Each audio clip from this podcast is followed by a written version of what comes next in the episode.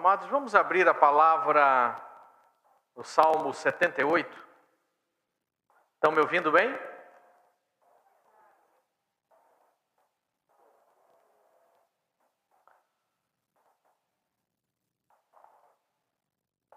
Esta semana estava conversando com a Thelma e sobre a palavra que o Senhor nos dirigia para compartilhar. Creio que estamos um pouco sensíveis. Talvez porque dentro de um pouquinho mais de um mês casaremos nosso primeiro filho. E então a gente vai ficando meio sensível, né? e conversando com a Thelma, estávamos conversando um pouco sobre o legado eu creio que um dos aspectos que colocamos e, e pensamos naquilo que temos vivido, ou aquilo que a gente tem atrapalhado menos do reino de Deus na vida de nossos filhos, né? É o legado, aquilo que deixamos para eles. E passei a semana meditando um pouco a respeito desse aspecto e pesquisei alguns textos, pesquisei algumas palavras até que eu já havia escrito, algumas outras questões e queria compartilhar com os irmãos esse texto de Salmo 78, a partir do versículo 1 até o versículo 8.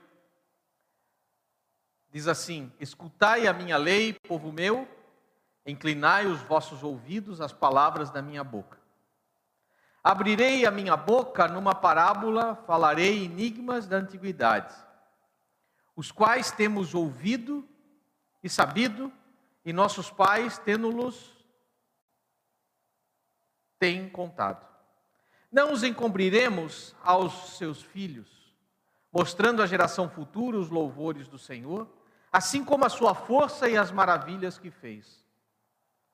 Porque ele estabeleceu um testemunho em Jacó, e pôs uma lei em Israel, a qual deu aos nossos pais, para que a fizesse conhecer a seus filhos, para que a geração vindoura a soubesse, os filhos que nascessem, os quais se levantassem e contassem a seus filhos, para que pusessem em Deus a sua esperança, e se não esquecessem das obras de Deus, mas guardassem os seus mandamentos e não fossem como os seus pais, geração contumaz e rebelde, geração que não regeu o seu coração e cujo espírito não foi fiel a Deus. Vamos orar, irmãos? Ó Jesus, queremos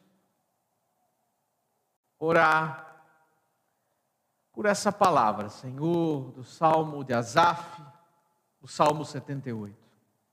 Queremos, ó Deus, ter um coração quebrantado, Senhor, para alcançar aquilo que dentro desse texto tu tens para nos falar.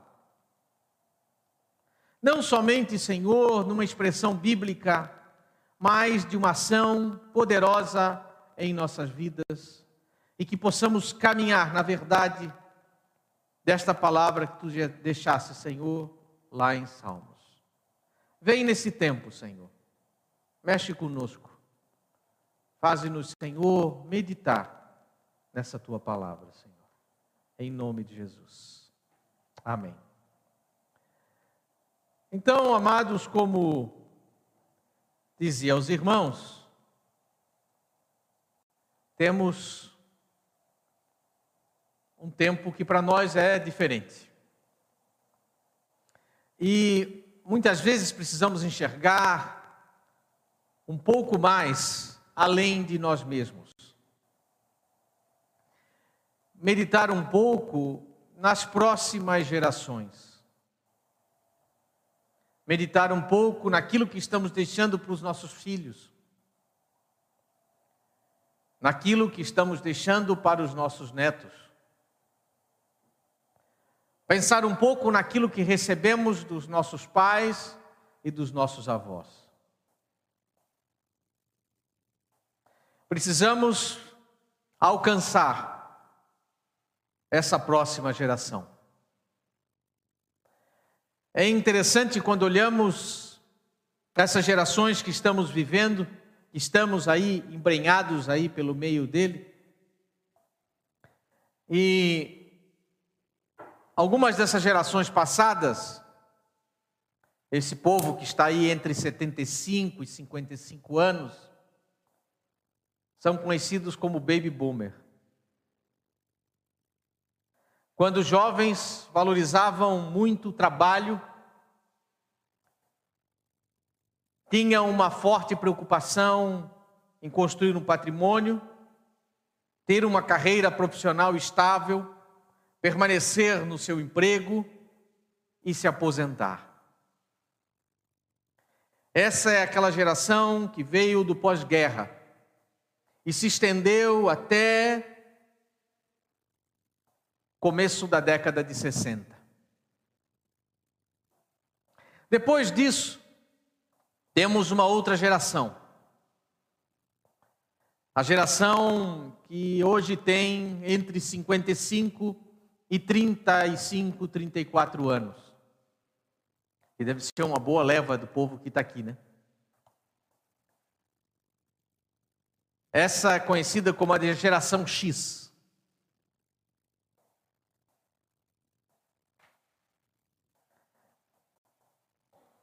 que no campo profissional não costumam ousar muito.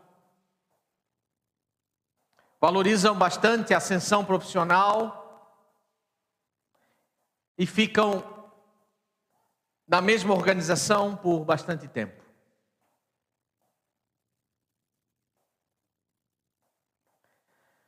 Depois disso, temos aí a geração Y, também conhecido como mileniais. Esse povo aí de 24 a 35 anos.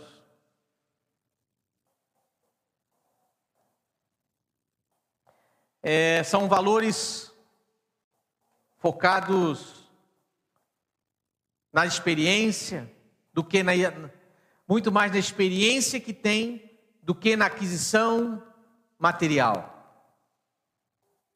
procuram, se preocupam menos em patrimônio, de ter casa ou carro, mas estão mais preocupados nas experiências que absorvem. Depois disso, nós temos aí uma geração Z. Pessoal que está aí com menos de 24 anos, que também temos uma grande leva aqui, né?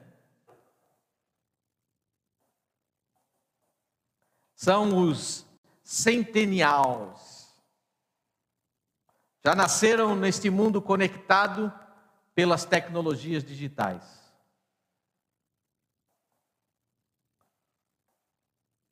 E ainda temos, alguns dividem ainda essa classe com um chamado alfa,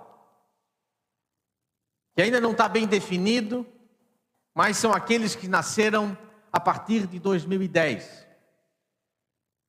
né, que são aí bom grupo de crianças, que com o passar do tempo nós vamos nos afastando e vamos saber como que elas ou como são as características. Quando eu pensava um pouco nisso, meditava nas dificuldades que temos de alcançar essas faixas etárias.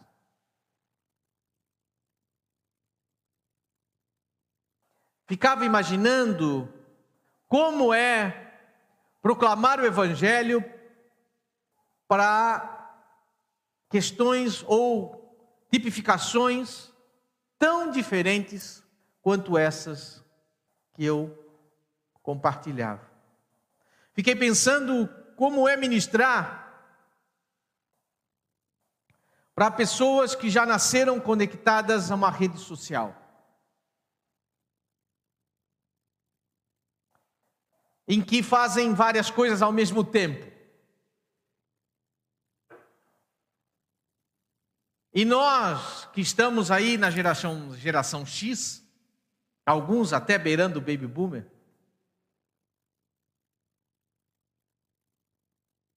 precisamos pensar de como alcançar estas gerações com a palavra de Deus.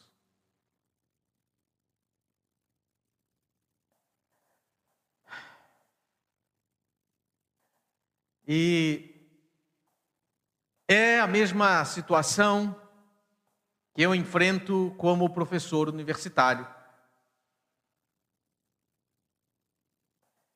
Estou professor universitário, vamos dizer assim, há mais ou menos vinte e tantos anos. E a grande questão é como ensinar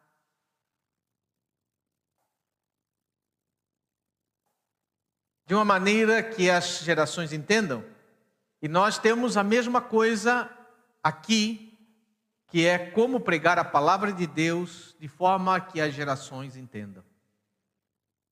Meditava também num livro que eu li na minha uh, juventude, ontem, pouco tempo. É, Chama-se Fator Melquisedeque. É um livro de missiologia que eu li quando estava na universidade.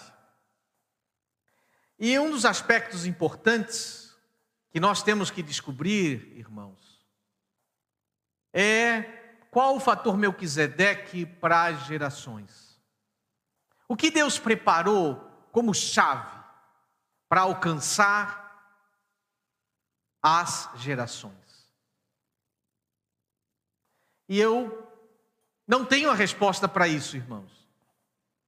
Queria ter já uma resposta pronta, mas creio que é algo que nós precisamos procurar em Deus. Como alcançar estas diferentes gerações e as próximas, né? Porque temos aí uma geração que está agora de 2010 para cá de uma outra maneira. Boa parte dos netos de alguns irmãos aqui, hein? Como alcançá-los? Então temos várias gerações e creio que essa é, precisa ser a nossa oração para alcançar essas gerações, é entender qual o contato. O que Deus tem preparado como contato para essas gerações.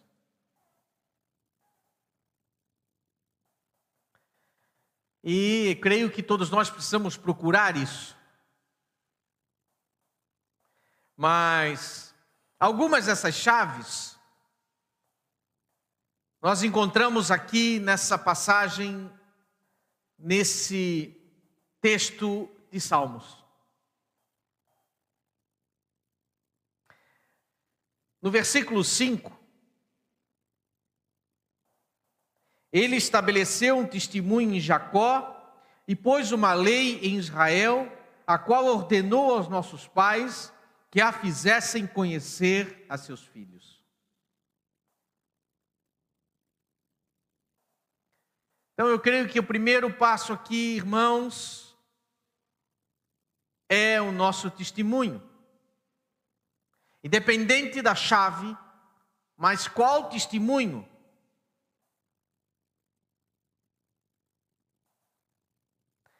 E deu Deus deu também uma lei a Israel e uma ordem aos pais.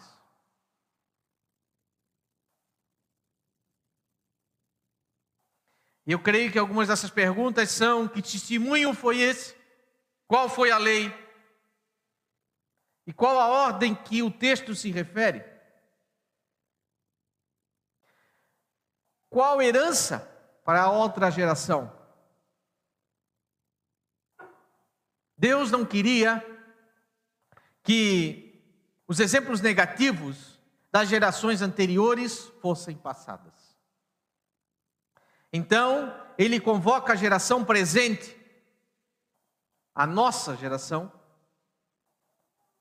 a deixar um testemunho, um ensino, uma herança que pudesse perpetuar o conhecimento de Deus nas próximas gerações.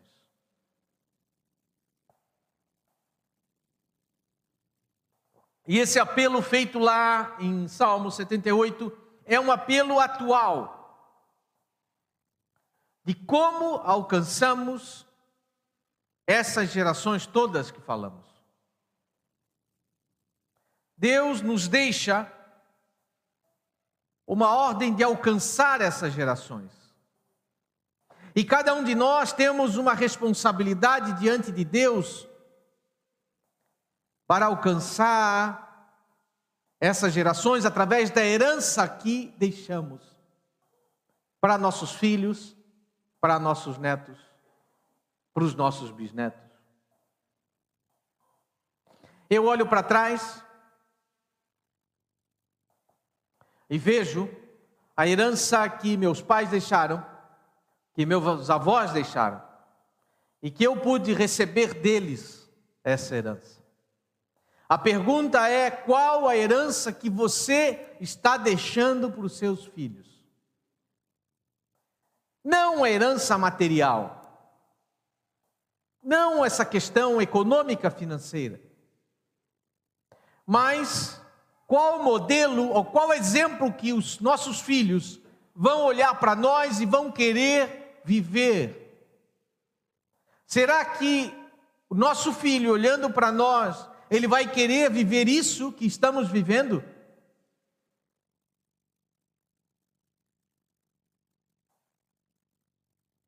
Nós somos o modelo para nossos filhos?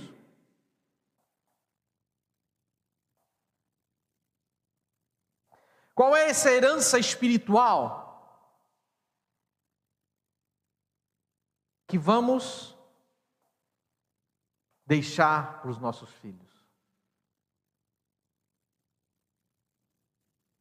O primeiro, eu creio que é um exemplo de confiança em Deus.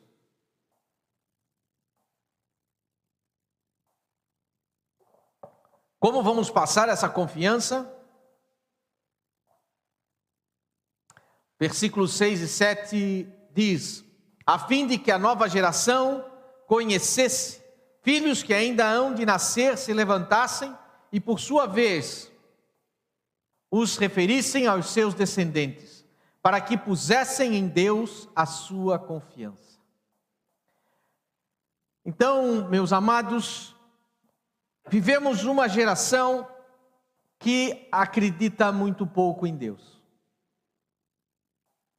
Tem colocado a sua confiança em coisas materiais. Essa geração, eh, irmãos,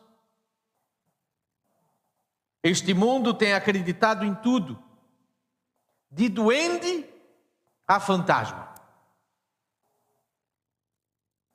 Muitas crianças têm vivido acreditando em mula sem cabeça, em Papai Noel, em coelhinho da Páscoa. Em bruxa, em gênio da lâmpada. Porque as escolas ensinam isso. Você com certeza acompanha o que seus filhos estudam, não? Vocês têm acompanhado, né? Pelo menos ano passado ou esse ano, tendo que estudar junto com os filhos, acredito que tenham acompanhado isso.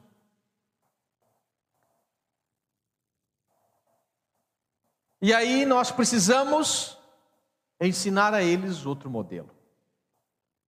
E Deus está nos convocando, quanto geração, para que nos coloquemos como modelo. Como mulheres, como homens que acreditam em Deus. E que coloquem em Deus a sua confiança. Para que mostrem a confiança no Senhor. Isso é um desafio grande muito grande. É um desafio em que levemos a uma testemunha, a testemunharmos de uma fé, de uma maneira proposital, para mostrarmos a essa geração que existe uma diferença, para mostrarmos a uma geração que hoje é cética, que é ateia e uma geração distante de Deus. E precisamos alcançá-la com ferramentas diferentes daquilo que usávamos na nossa juventude. Quantas vezes nós entregamos folhetos de porta em porta? Hein, Maurício?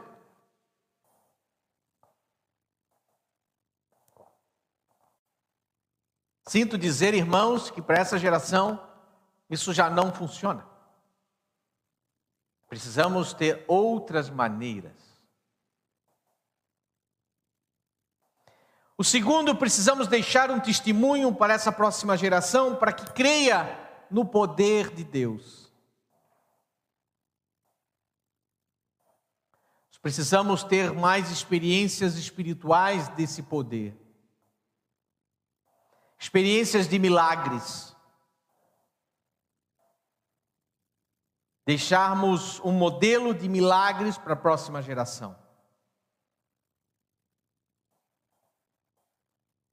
Se nós hoje não tivermos uma visão de milagres, uma fé de milagres, a próxima geração que virá, ela será uma geração natural, em que não vai ter ação de milagres.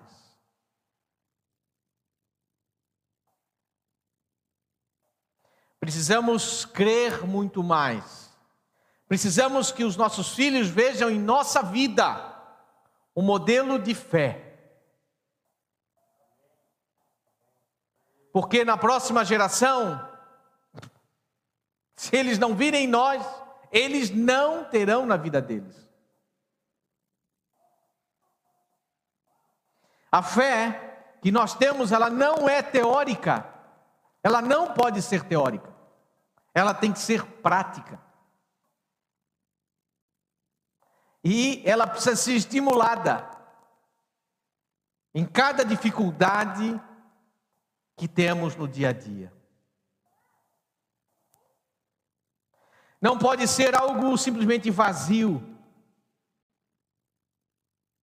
Porque não pode dizer que, que seja algo somente bíblico, que está aqui na Bíblia. Está. Mas se ela não tiver regada com óleo do Espírito, não tiver sinais e milagres que tem que acontecer, ela é só teórica. E Romanos 15, 18, diz aqui a palavra, porque não ousaria falar de assunto algum, se não expressasse, se não expressar uh, expressamente daquilo que Cristo tem realizado por meu intermédio, em palavras e ações com o objetivo de conduzir os gentios a obedecerem a Deus.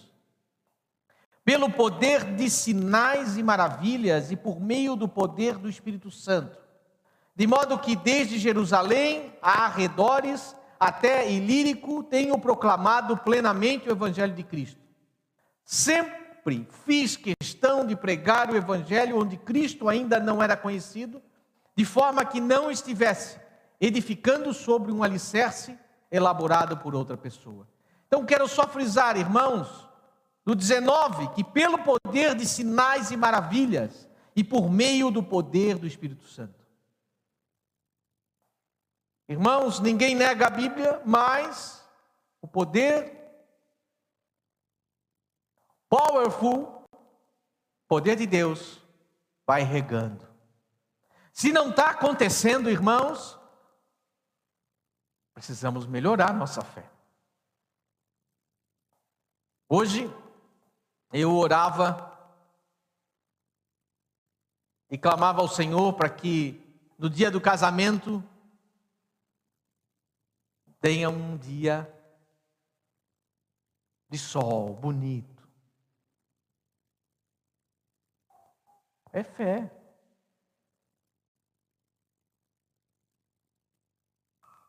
Quanto você ora quando quer trocar seu carro ou quando quer trocar sua casa, ou quer trocar alguma coisa, ou quer comprar ou vender. Quanto você aplica isso?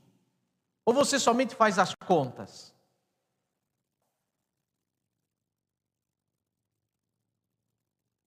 A nossa vida é uma vida espiritual. Então, é prática de fé. É aplicação. E muitas vezes a gente não tem mais porque a gente não pede, ou pede errado. Agora, é prática, irmãos. Um exemplo de obediência de Deus está aqui no versículo 7. Então, poriam em Deus a sua esperança e não se esqueceriam das obras de Deus, mas guardariam os meus, os seus mandamentos.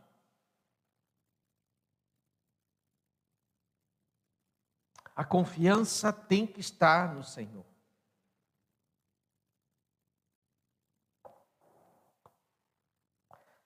A segunda herança que precisamos deixar é a obediência a Deus.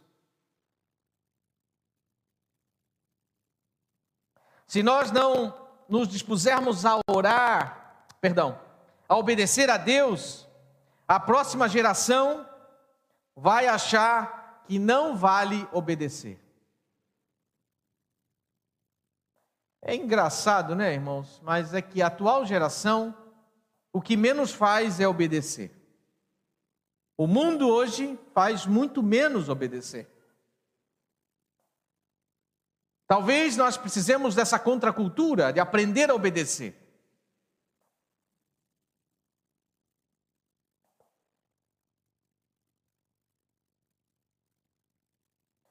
Os valores atuais é um processo questionador se questiona os valores, os princípios, as direções que são dadas. De via de regra, nessa geração, as pessoas fazem o que querem e não o que é certo. É a mentalidade deste mundo hoje. Se você fez algo errado, mas está se sentindo bem, então, não importa. As pessoas hoje não querem obedecer. Não estão mais preocupadas em fazer o certo, mas fazer aquilo que se sentem bem. A geração atual busca fazer aquilo que acha melhor. E Deus precisa levantar nesta geração homens e mulheres que sejam referência, homens do mesmo tipo de Abraão,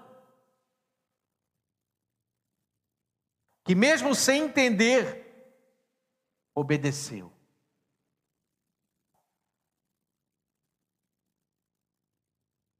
Mesmo sem saber o que daria, ele obedeceu.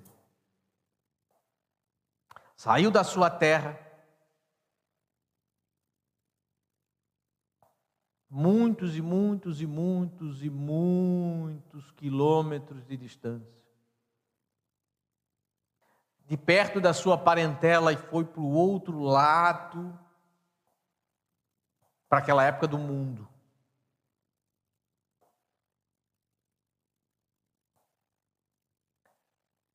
E eu fico pensando, será que nós teríamos uma disposição parecida?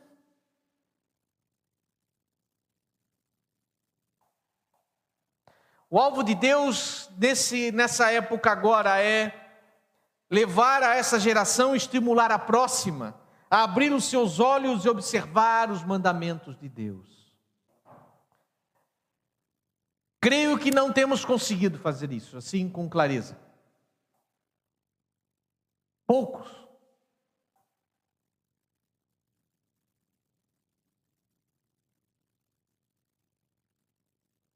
porque precisamos melhorar de como fazemos e ferramentas para isso. de como entender qual o fator Melquisedeque para isso. Qual a chave que Deus deixou pronta para essa geração? Porque nós hoje não podemos compactuar, irmãos, com uma geração que seja rebelde e insubmissa, que recusa obedecer a Deus. Temos que conseguir marcar essa próxima geração com o princípio de obediência. Que as crianças possam olhar para nós e falar acerca da obediência. Que fomos homens e mulheres que observávamos os mandamentos do Senhor. Que os nossos filhos e os nossos netos possam olhar para nós e nos ter como modelos a serem seguidos.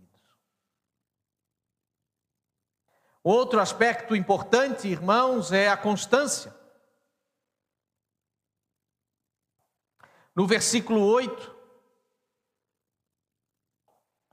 não seriam como os seus pais, geração costumais e rebelde, geração de coração instável e cujo espírito não foi fiel para com Deus geração inconstante, rebelde.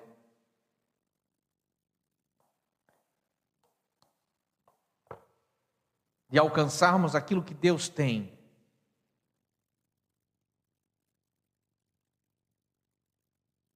Que alcancemos aquilo que Deus tem para cada um de nós. De termos relacionamentos constantes temos profissões constantes? Temos clareza do chamado de Deus para a nossa vida?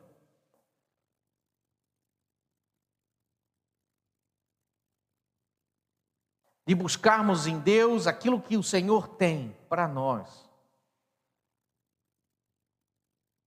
Que não mudemos com a mudança do vento. Precisamos ter essa preocupação de sermos constantes, termos exemplos para a próxima geração de constância. Termos uma fé firme, não diluída, que não vai se modificando com o passar do tempo. Que aquilo que nós já pregamos, cremos e vivemos, que deixemos essa herança, esse legado, como referência de fé em Deus.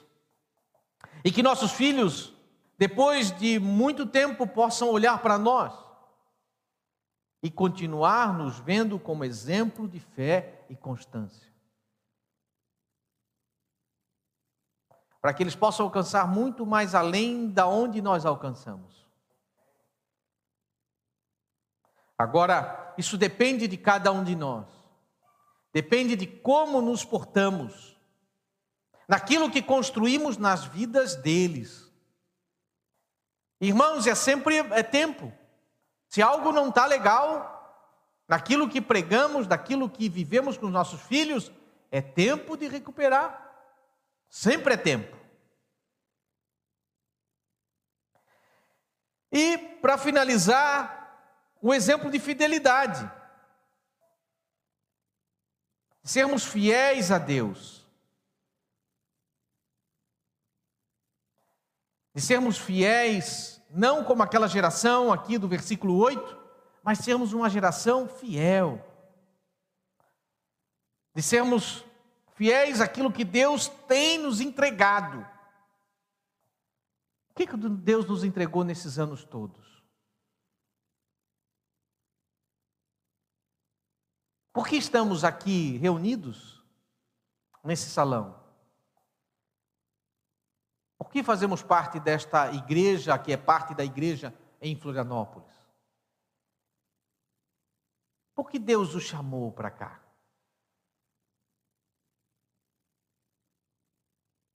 O que você tem aprendido aqui conosco?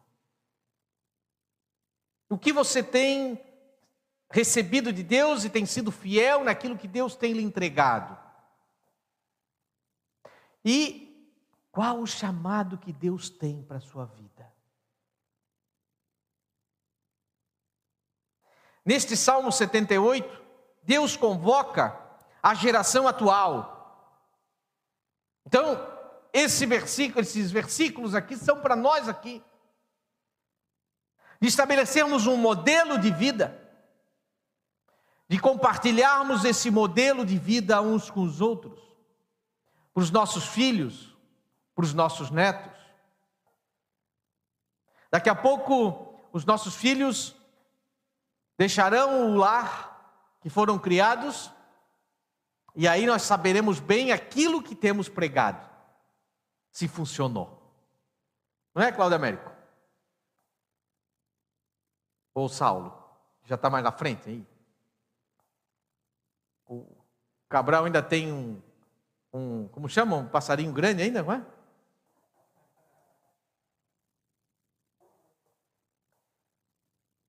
Mas depois que se decola, sai do ninho, nós veremos aquilo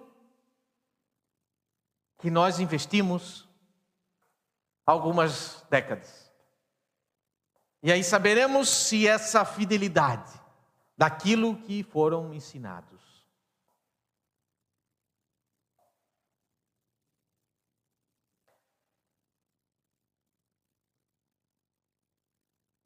E irmãos, as pessoas na hora do aperto fazem voto de tudo fazem juras de amor, prometem mundos, fundos. E precisam ser atentas àquilo que Deus abençoa e ser fiel também na benção. Isso não quer dizer somente naquilo que tange ao dinheiro, ou naquilo que gasta, ou nas comemorações, ou na vida. Não adianta deixarmos livros escritos, mas precisamos pensar nas pequenas coisas. É, quantos de nós podemos participar mais da vida da igreja, por exemplo? Quantos de nós podemos vir à reunião da igreja? ou participar mais ativamente dos ministérios, ouvir testemunhar daquilo que Deus tem, fazer, o que tem feito, ou dizimar, ofertar, ou trabalhar efetivamente para o reino de Deus. Talvez daqui a algumas semanas receberemos irmãos estão passando privações em outros lugares. Como poderemos ajudar? Quais as características que nós temos que podemos cooperar? Como podemos sustentar a obra de Deus? Como participamos deste investimento? Precisamos marcar a próxima geração com a fidelidade modelo de fidelidade. E você é fiel àquilo que Deus tem lhe chamado? Você é fiel a se dispor, a se despojar, a, a cooperar? Então são nessas pequenas coisas que nós podemos ser modelo. Sermos modelo de confiança, sermos modelo de obediência, sermos modelo de constância, sermos modelos de fidelidade.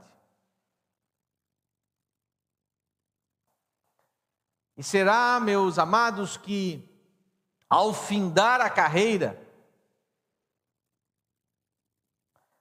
ainda há pouco cantávamos para que o Senhor voltasse.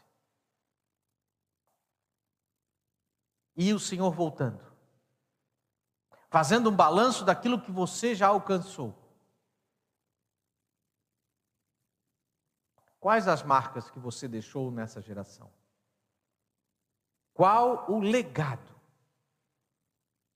que você deixou para essa geração? Então, essa, meus amados, é a pergunta que começou a nossa ministração e a gente finaliza. Qual o legado que Deus tem deixado? Qual o legado que você tem dado aos seus filhos? Amém? Vamos ficar de pé, vamos orar.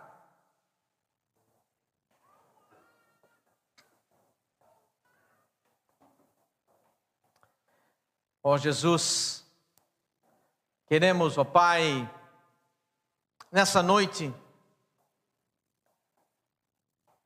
clamar, Senhor. Clamar por cada um que está recebendo esta palavra. Não sabemos aonde ou quando ou em qual momento, não sabemos hoje aqui quem recebeu essa palavra com um coração quebrantado, contrito, um coração receptivo a essa palavra, Senhor. Mas quero orar, Senhor, para que em cada um caia uma semente de confiança, de obediência, de constância e fidelidade. Em que caia em cada coração essa palavra do Salmo 78, para que possamos ter, Senhor, realmente um legado, não só ao final da nossa carreira, mas que possamos usufruir desse modelo e legado, quando com os nossos filhos, com os nossos netos e talvez alguns até com seus bisnetos. Que possamos ter ou possamos ver as próximas gerações. E que tenhamos Ó Senhor, a clareza de como alcançar essas próximas gerações. Que tenhamos, Senhor, um, uma ação ativa do Teu poder, Senhor, nesse tempo, para mostrar a fé em Jesus. Uma fé verdadeira, uma fé que age, uma fé de milagres. Assim oramos, em nome e no amor de Jesus. Amém.